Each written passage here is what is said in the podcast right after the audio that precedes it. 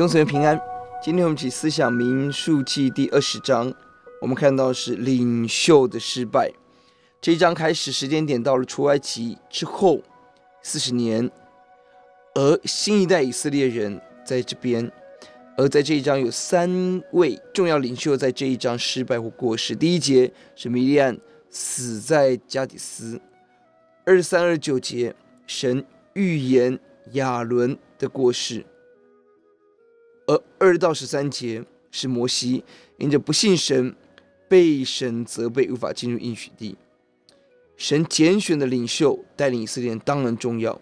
但领袖也有失败的时刻。而当我们看到神不会失败，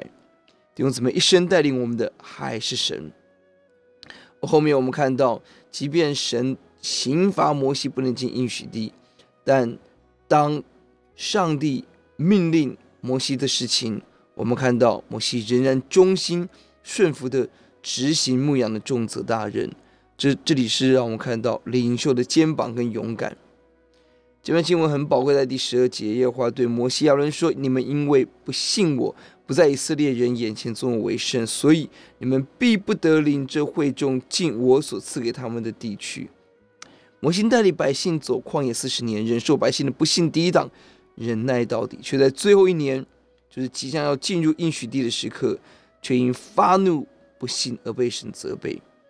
神命令摩西是吩咐磐石磐石出水，摩西却选择击打磐石，并且摩西称呼百姓是悖逆的人、叛逆的人，擅作主张责备百姓，没有尊神为圣，被神刑罚。弟兄姊妹，我们当何能站进回到主的面前，在侍奉中，求主让我们没有任何的怠惰。与随便，我们一起祷告，